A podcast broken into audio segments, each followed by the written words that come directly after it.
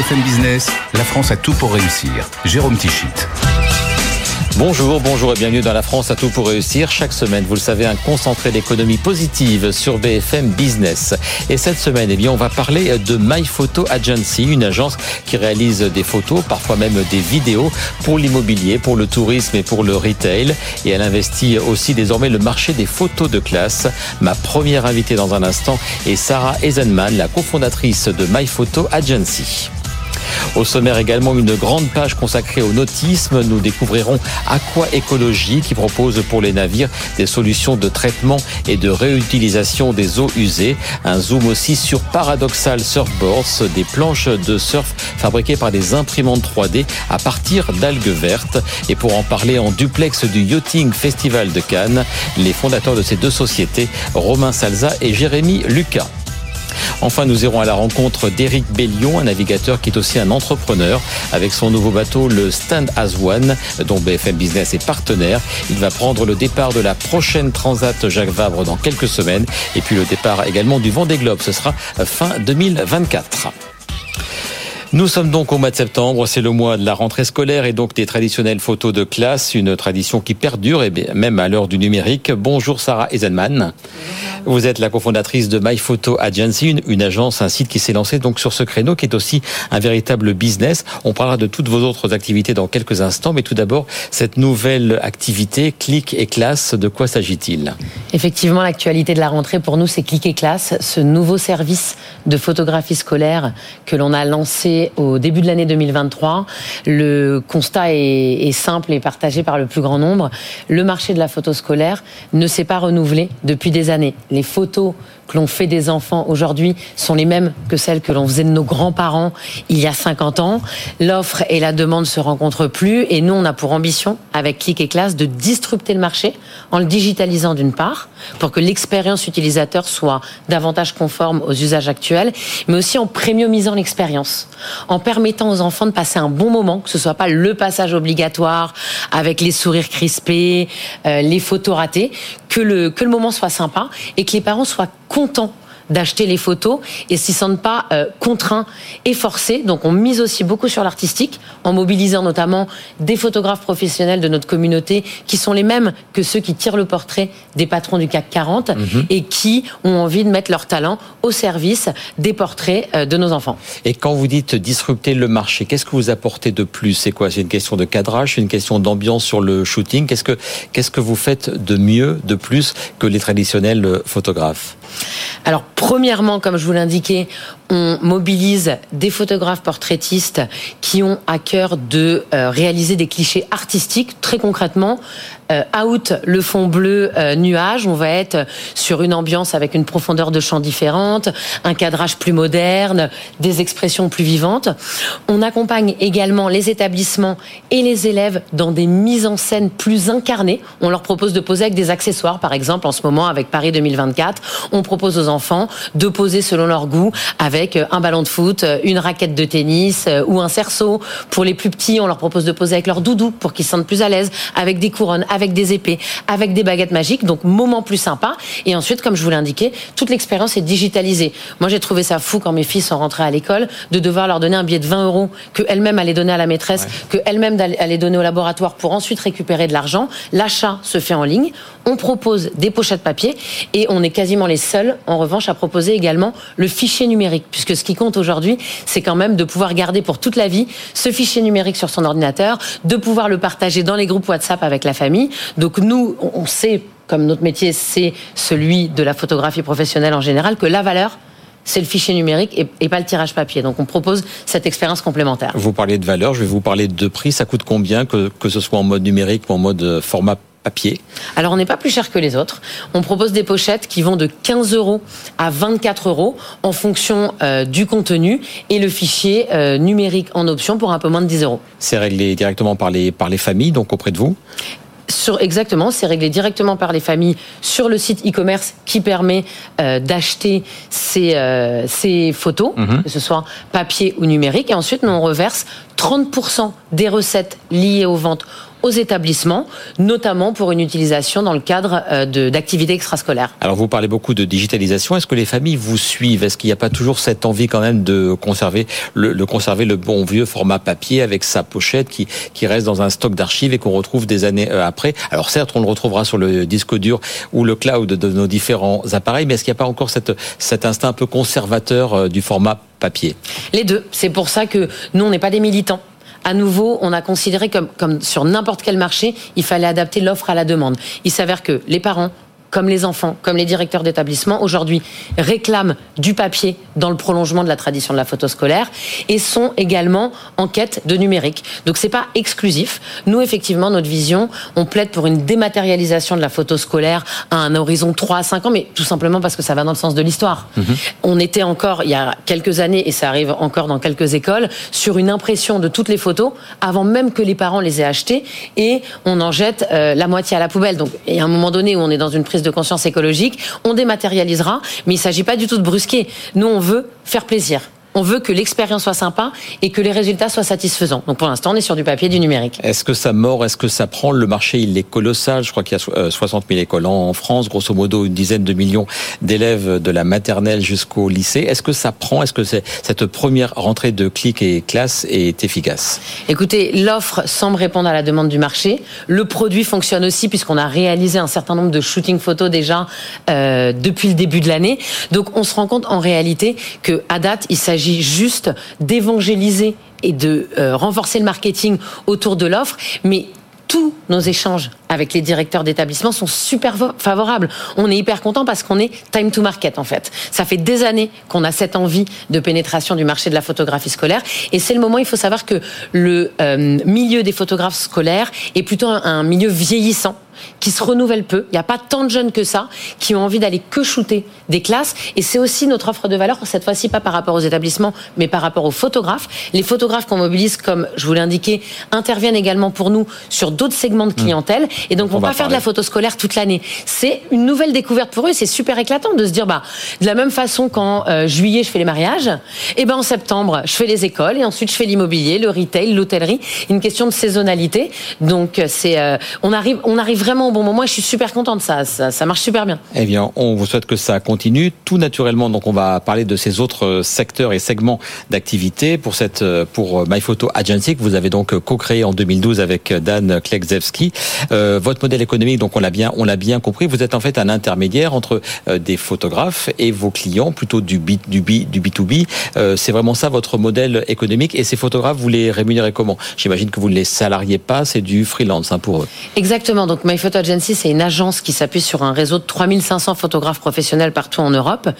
Et avec ce réseau de photographes, on accompagne des entreprises qui, elles aussi, fonctionnent en réseau et qui ont donc besoin de shooter partout, sur un large territoire, avec récurrence, dans la production de leur shooting photo, vidéo, visite virtuelle, drone également. Et pour ça, pour y arriver, pour être capable d'intervenir partout et de de proposer la production de toute typologie de contenu, on a besoin de s'appuyer sur une diversité de photographes importante et c'est pour ça qu'on a euh, plébiscité le modèle des frais. 3500, euh, combien en France, combien dans, dans les autres pays et quels autres pays donc en Europe? Alors en France, on a un photographe partenaire tous les 10 km et on a un maillage ensuite exhaustif dans toute l'Europe, euh, essentiellement en Angleterre, en Allemagne, en Suisse et en Belgique, mais on est capable de rayonner sur toutes les grandes villes d'Europe. Le développement d'ailleurs s'est fait de par nos clients. On voit à l'écran euh, The Couples qui au début nous demande de shooter toutes ces boutiques en France, ouverture et rénovation, qui ensuite nous envoie à l'étranger. Et on suit le modèle de développement et de croissance de nos clients au point qu'aujourd'hui on est capable d'intervenir sous 24 heures partout en Europe pour n'importe quelle typologie euh, de shooting. Et à l'heure où on a tous un smartphone, on, pense savoir faire de la, de la photo. C'est quoi votre valeur ajoutée et surtout le taux d'efficacité dans des secteurs comme euh, ceux dont on a parlé, le retail, le tourisme et surtout l'immobilier Alors en réalité, c'est une question qui se pose, qui se pose plus, qui se posait avant le Covid, qui se pose absolument plus. La photographie, c'est un métier tous nos clients ont pris euh, conscience de l'impérieuse nécessité d'avoir une, vitrine digitale aussi professionnelle que, euh, leur euh, vitrine sur rue. Et aujourd'hui, on fait face à une explosion de la demande de photographie professionnelle. Photographe, c'est un métier. Il y a un équipement spécifique il y a une expertise spécifique, il y a un cadrage, il y a des retouches. Et en fait, on s'est même rendu compte dans l'immobilier, l'immobilier à un moment donné confiait à ses agents la réalisation de prise de vue.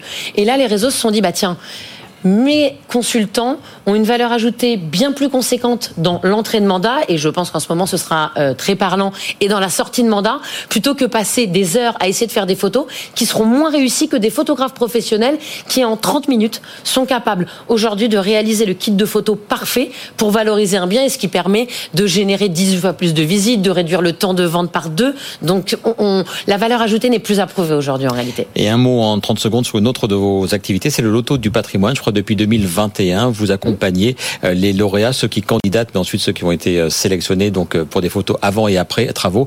C'est un marché important sur l'auto du, du patrimoine, ne, serait-ce qu'en termes de symbole aussi. C'est un projet qu'on adore. En réalité, nous, nos photographes, avec nous, réalisent 50 000 shootings par an dans l'immobilier, dans le retail, dans l'hôtellerie, dans le culinaire.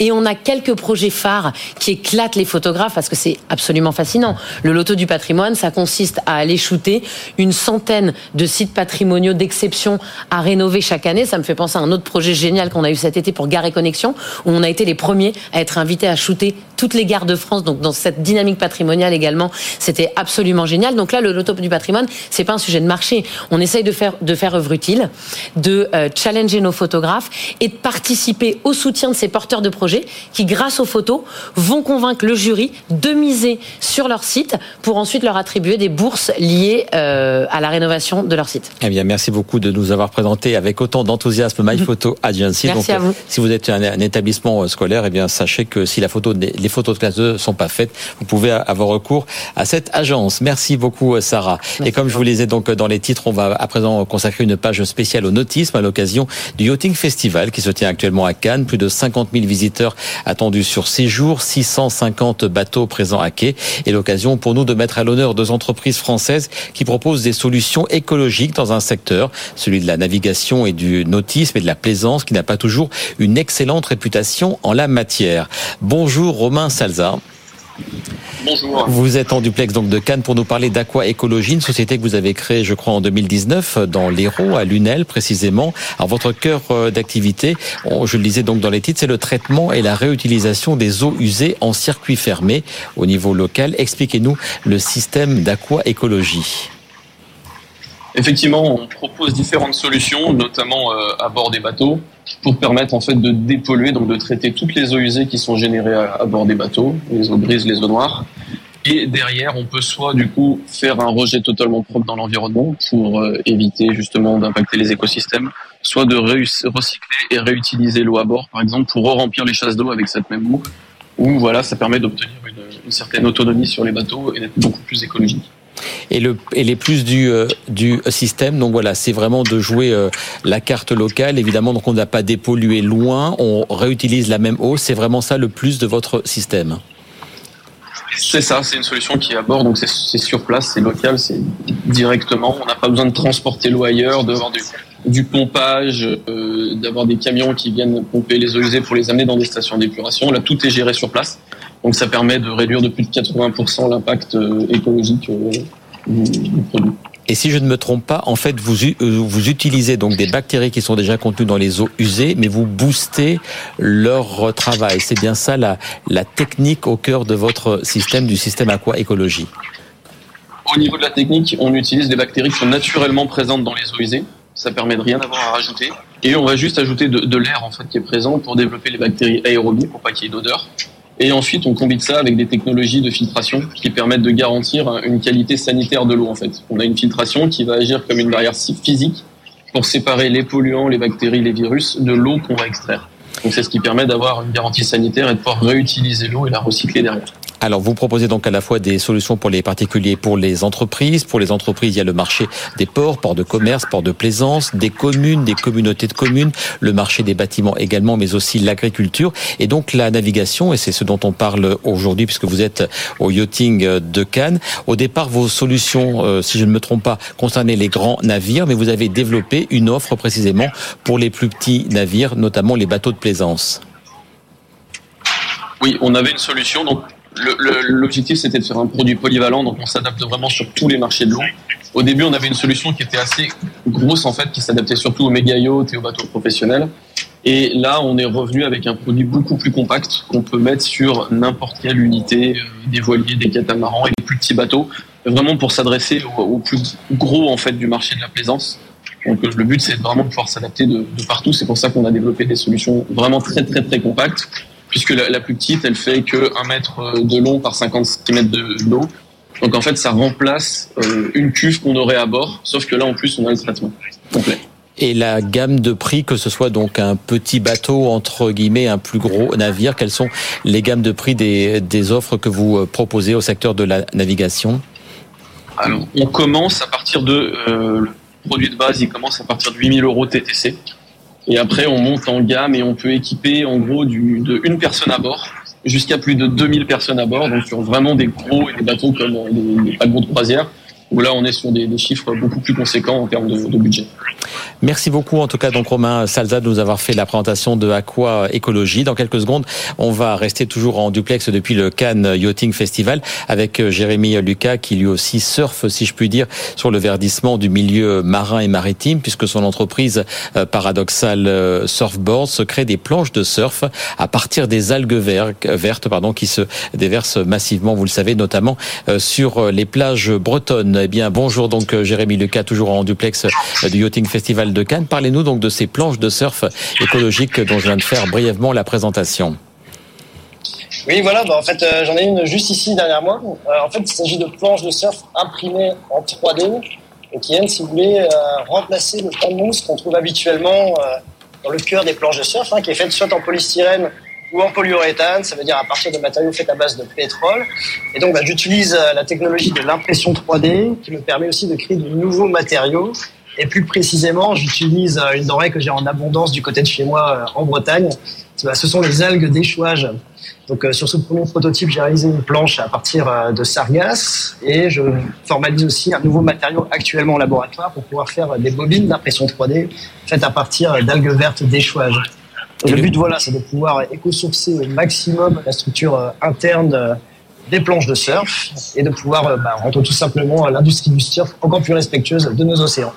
Alors le projet a été lancé en 2020, je crois qu'il a été mis un peu en stand-by pendant les années Covid.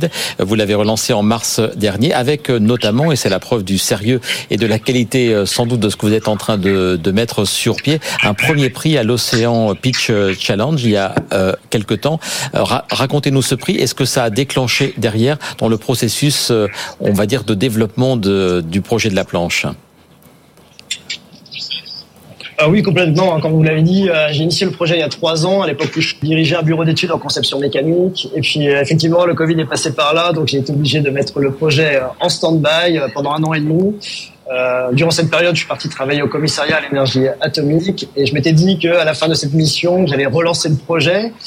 Et donc, bah, c'est chose faite. Hein. J'ai terminé cette mission au mois de mars. Et à partir du mois de mai, en fait, j'ai participé à la finale euh, de l'Ocean Pitch Challenge, qui est un concours euh, international, en fait, hein, qui vise à mettre en, lumière des initiatives qui agissent de manière euh, directe ou indirecte pour la préservation de la biodiversité et de l'océan. Et de mémoire, je crois qu'on était 136 candidats en provenance d'une quarantaine de pays à travers le monde. Et j'ai eu l'honneur de remporter le premier prix, ce qui a en effet bien relancé, mise en lumière le projet. Donc j'ai pu bah, renouer contact avec les partenaires de l'époque, et puis bah, depuis, j'ai formulé un nouveau euh, matériau euh, avec euh, le laboratoire, fait à base de sargasses, un nouveau prototype de planche. Donc c'est la première planche de surf imprimée en 3D à partir d'algues, hein, que vous voyez ici. Et c'est le début d'une longue série, puisque voilà, j'ai d'autres projets avec d'autres matériaux, toujours issus des déchets de, de l'océan, notamment avec du filet de pêche d'échouage également. Donc euh, voilà, c'était une très belle opportunité de participer à ce concours, de le remporter, puis bah, évidemment de, créer de nouvelles connexions euh, grâce à cette opportunité-là. Alors, euh, à quand la commercialisation? Est-ce que vous avez déjà une idée de la gamme de prix? Je crois qu'on sera quand même sur des prix plutôt haut de gamme pour ces pour ces planches. Oui, en effet. Donc là, je suis toujours, en effet, je suis toujours en cours de, on va dire de, de prototypage. J'ai un objectif clairement défini pour la fin de l'année, d'arriver à une planche de surf testée, validée, et vraiment approuvé euh, par les meilleurs. À titre personnel, ça fait une quinzaine d'années que je surfe, mais je n'ai pas encore de, on va dire, de légitimité publique dans, dans le milieu. Donc, euh, mon objectif, c'est de trouver bah, des ambassadeurs qui vont tester ces boards et avec qui on va pouvoir travailler pour améliorer euh, le produit, le concept. Et en fait, dans la, dans la gamme politique de prix, en fait, il y a un petit peu de tout. Il y a une fourchette qui va de 800 à 1200 euros. Tout dépend en fait des modèles euh, de planche de surf que vous allez pouvoir euh, choisir, hein, shortboard, fish Malibu, il y aura différents modèles. Et fait à partir de différents matériaux, algues vertes, sargasses, filet de pêche. Donc moi j'espère lancer en fait les premières préventes euh, d'ici la fin de l'année. C'est euh, l'objectif que je me suis fixé. Eh bien, c'est ce que l'on vous souhaite et on suivra donc ce projet. Merci beaucoup, euh, Jérémy Lucas, donc le fondateur de Paradoxal Surfboard. Merci d'avoir été en duplex de Cannes. Merci donc également à Romain Salza juste avant vous. On va terminer cette page consacrée au milieu maritime avec Éric Bellion. Il est à la fois un entrepreneur et un navigateur. Il prendra la route de la Transat Jacques Vabre dans quelques semaines, fin octobre, et puis ensuite ce sera le Vendée Globe, gros événement en 2024. Éric Bellion était de passage à Paris il y a quelques jours. À cette occasion, je l'ai interviewé sur la terrasse de l'immeuble de BFM, six étages juste au-dessus de nous. Écoutez son interview. Et pour terminer cette émission spéciale consacrée au nautisme, à la navigation, j'ai le plaisir de recevoir un de nos navigateurs français les plus chevronnés. Bonjour Éric Bellion. Bonjour. Éric, donc cela fait 20 ans que vous sillonnez les mers et les océans du monde entier, mais votre actualité, eh bien c'est euh, c'est un bateau, le Standas One, qui vous a été livré juste avant l'été et avec lequel vous allez participer à plusieurs grandes compétitions. Bateau, je précise, pour lequel BFM Business a le plaisir euh, de vous accompagner en tant que sponsor. Alors ce bateau, cette Timoca, qu'a-t-il de particulier? D'abord, son look et son design très particulier, hein, je crois. Oui, c'est un bateau qui a été designé euh, par un architecte qui s'appelle David Raison. Et c'est surtout un bateau qui est révolutionnairement simple. C'est une association qu'on a fait avec Jean Le Cam, d'avoir un bateau qui euh, peut euh, vraiment réconcilier la sobriété avec la performance. Donc c'est un bateau qui est deux fois moins cher que les autres IMOCA, les bateaux contre lesquels on court, et qui est censé faire mieux, ou au moins aussi bien, avec moins. Et deux fois moins cher, c'est quelle, quelle somme quand même? C'est un bateau qui coûte 5 millions d'euros qui a été euh, qui a été construit par euh, par qui?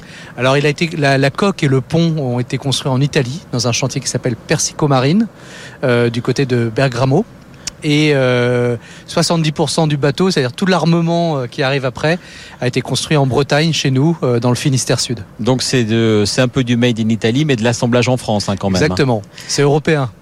Euh, alors donc il vous a été euh, livré juste avant euh, juste avant l'été. Vous l'avez déjà utilisé, je crois, en juillet pour la Rolex Fastnet Race. ça coûte combien Vous nous l'avez dit, mais combien de salariés, combien de personnes ont participé bah, depuis justement la phase de conception, le design et la, et la construction? Alors ça représente un travail énorme de 180 personnes entre la construction de la coque, du pont, de la structure et puis après de l'assemblage et enfin de l'équipe qui aujourd'hui fait vivre ce, ce bateau. Donc ouais, 180 personnes c'est du boulot. Et cette équipe qui fait vivre le bateau, c'est votre équipe, c'est votre, c'est votre entreprise? Alors, euh, il y a un chantier qui a construit le bateau, donc en Italie. Euh, il y a la société de Jean Le Cam qui euh, a armé le bateau en Bretagne, dans le Finistère Sud. Et aujourd'hui, c'est mon équipe, qui, il y a à peu près 15 personnes qui travaillent. Il y a une trentaine de prestataires très très proches du projet qui travaillent pour exploiter le bateau au jour le jour pour les courses. Alors ce, euh, ce bateau, donc, il va être utilisé dans quelques semaines. On est à la mi-septembre, mais je crois qu'à la fin octobre, direction Le Havre. Oui, pour le grand rendez-vous de l'année, c'est la, la, grande course euh, à la voile euh, du monde hein, de cette année. La Transat Jacques Vabre. Transat Jacques Vabre qui part du Havre le 29 novembre. Et il y a plus d'une centaine de bateaux avec plusieurs catégories qui vont se tirer la bourre sur l'Atlantique, direction la Martinique. Et quand on a un, bateau à 5 millions, que ce soit pour cette Transat ou pour le, le Vendée Globe, on, on, se dit quoi? Je suis le petit poussé, mais j'ai mis moins de, moins de moyens, mais j'y arriverai quand même, et peut-être je les, euh, je les dépasserai. Euh, Est-ce que cette euh, économie de conception, vous la ressentez, ou alors ce n'est pas un handicap quand vous prendrez le départ? Alors c'est un bateau qui a été pensé euh, par moi et Jean pour faire le vent des globes et pour faire un résultat sur le vent des globes. Donc c'est sûr que c'est un bateau qui euh, sera pas des plus euh, à l'aise sur une transat qui est beaucoup plus courte et dans des dans des mers beaucoup plus faciles. Euh, mais je pars pas du tout en me disant je suis le petit pousset, loin de là, je suis pas du tout le petit pousset. Moi, je, je pense que justement notre différence, nos choix peuvent très bien, dans certains cas, peser et nous faire peut-être gagner la course ou en tout cas faire un très bon résultat. Alors le Vendée Globe, vous l'évoquez, donc c'est dans c'est plus euh, lointain, c'est en novembre 2024. Euh, vous aviez dit quand vous aviez fait, je crois, celui de 2016, plus jamais je ne m'embarquerai euh, dans cette course-là. Pourquoi ce revirement? Euh, Parce que depuis 20 ans, moi, je monte des aventures maritimes pour pousser les gens à faire des choses différentes avec des gens différents. Et je ne me voyais pas refaire quelque chose que j'avais déjà fait. C'était impossible. Et, il se trouve que j'ai tellement été marqué par l'expérience du Vendée Globe que j'étais euh, face à une contradiction et euh, qui me rendait très malheureux. En fait, je, rêvais de retourner sur le Vendée Globe, mais il n'était pas question de refaire quelque chose que j'avais déjà fait. Et donc j'ai trouvé la solution en faisant ce bateau, en, en mutualisant euh, nos équipes avec Jean Le Cam, en train de faire une aventure collective dans le peut-être l'événement au monde qui est le plus solitaire et donc c'était ça de faire quelque chose de différent dans quelque chose que j'avais déjà fait. Et quand vous dites une aventure collective, parce que vous allez être, euh, vous allez être plusieurs euh, skippers sur le sur l'édition 2024 du Vendée Globe? Alors on va être en fait deux skippers, euh, Jean et moi, sur ces bateaux qu'on a conçus complètement ensemble, et on va partager nos entraînements. On va partager les développements du bateau, on va partager le, le règlement des, des avaries. Et ça, ça s'est jamais fait euh, à ce niveau-là de la compétition. Je le disais, plus de 20 ans d'expérience. Euh, après d'ailleurs un passage, ça intéresse, ça nous intéresse ici à BFM Business. Vous, vous, avez fait l'EM Lyon, donc euh, le milieu du business, du commerce, vous le, vous le connaissez. Pourquoi au début des années 2000 vous êtes lancé dans la navigation alors vous auriez pu être dans une entreprise comme tant d'autres et d'autres de l'EM Lyon? Euh, bah, J'ai eu la chance de travailler deux ans dans une société qui s'appelle Devoteam. Euh, je garde des super souvenirs. Mais en fait, la, les, les, choses de la vie s'appellent la rencontre. Et j'ai rencontré deux amis avec qui je suis allé faire le tour du monde à la voile avec 45 euh, jeunes adultes handicapés. Et ça, c'est une aventure qui a changé ma vie. Et voilà, c'est comme ça, c'est c'est la rencontre et, et, je suis très heureux de, de, suivre ces belles rencontres que je fais. C'était à bord du Kifouine, ensuite il y a eu euh, l'aventure du Jolokia oui. et toujours, vous l'avez dit, donc euh, valoriser, mettre en avant la richesse de la différence, c'est votre leitmotiv depuis plus de plus de 20 ans. Oui, moi je veux faire la démonstration par l'exemple que euh, de la différence naît la créativité, euh, la réussite et, et la performance et le bonheur. Et tout le monde dit que la diversité est une richesse. Moi, je ne le pense pas. La diversité, pardon, mais c'est des emmerdes. La diversité devient une richesse si on s'en donne les moyens et si on a une volonté farouche et une méthode. Et c'est tout ce que j'essaie de trouver et que j'ai partiellement trouvé euh, avec mes aventures maritimes. Parce que sur la mer, on, on triche pas et on ne peut pas avoir des idées bien pensantes.